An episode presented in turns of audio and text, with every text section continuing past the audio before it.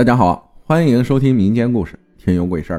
老爷，阿浩你好，在喜马拉雅第一次看到你的节目就很感兴趣，尤其是听了很多故事以后，也想分享一个我家里的故事。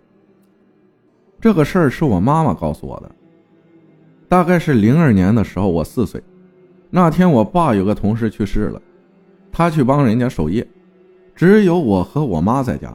我妈说。大概十二点的时候，我爸回来了，说守夜的地方太冷了，想回来取件衣服。当时我睡着了，什么也不知道。我爸也不知道为啥，就非得要亲我一下。我妈怕他吵醒我，说他身上凉，不让他靠近我。我爸没听，亲了我一口，然后就出门了。之后发生的事情，我妈说这辈子她都忘不了。我爸刚关上门，我立刻就醒了。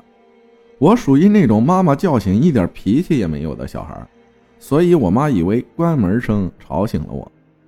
刚想继续哄我睡觉的时候，我从床上一下蹦了起来，指着房间的角落不停地扯着嗓子喊。我妈吓坏了，因为我不只是指着一个角落，而是站在床上，转着圈指着房间的各个角落。我妈吓得赶紧把我抱下来。把屋子里所有的灯都打开了。我妈胆儿小，抱着我在床上裹紧了被子，一晚上也没敢睡。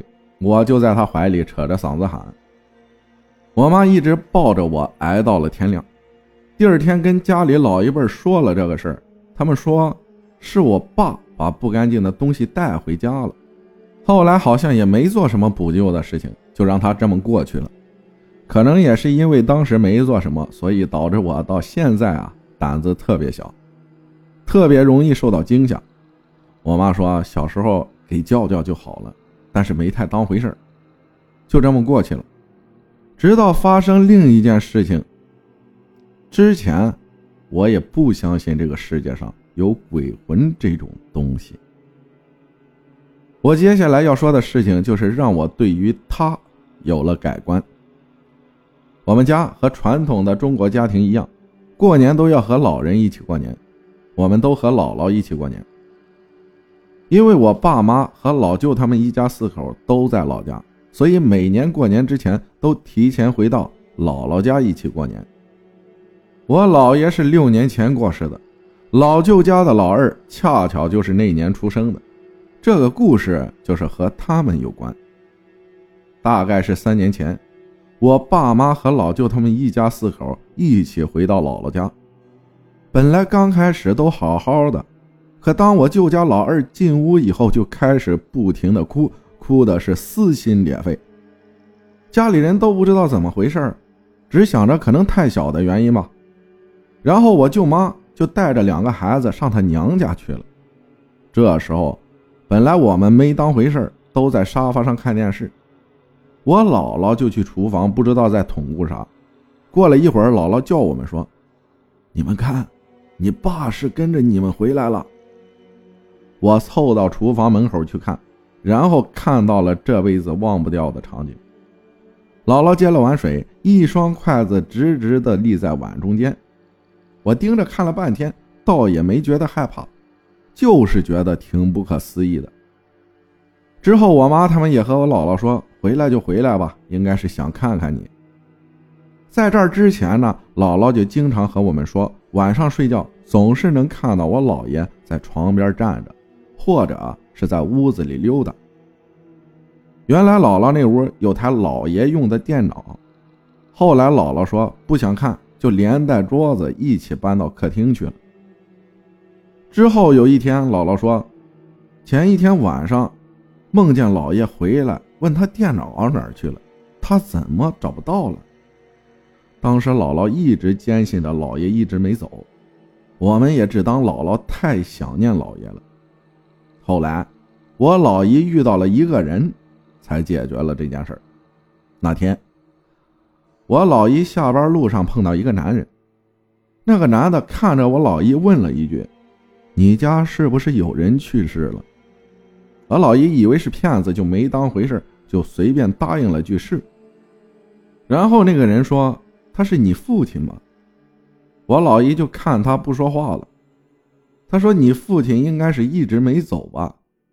我老姨就心生疑问，问他怎么知道的。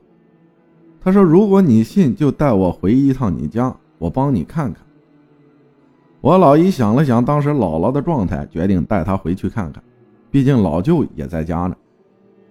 然后带她回家，刚走到门口的时候，那男的说：“你看看你的手链。”我老姨就抬手看了一下，发现不见了。他让我老姨翻一下包，然后就在包里发现了散掉的手链。这个手链我老姨戴了很多年了，从来没有折过或者掉过。我老姨也好奇，但也说不出为什么。然后我老姨开了门，那个男的站在门口不进去。他说：“你父亲是没走，就在门口看着我呢。”我老姨当时就愣住了。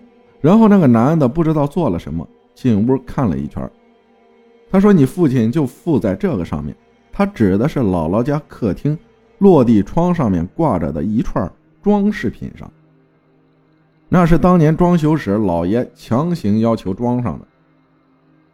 然后就把那个装饰品拆下来扔掉了。他说：“没事了，以后你父亲就不会回来了。”说来也怪，从那以后，我姥姥再也没梦见过姥爷。听了这件事情以后，我就在想，应该是姥爷不放心姥姥自己一个人，所以才会经常回来看看。从那以后，家里所有人都相信了他的存在。感谢贺林分享的故事。我们这儿有一种说法，就是去帮人守夜，超过十点就不让回家了，尤其是家里有小孩的，就没小孩的还好，就但也十点之后也就不让回家了。嗯，如果强行回家，必须回头拍拍衣服，然后抽着烟回家。还有啥来着？我忘了。然后感谢大家的收听，我是阿浩，咱们下期再见。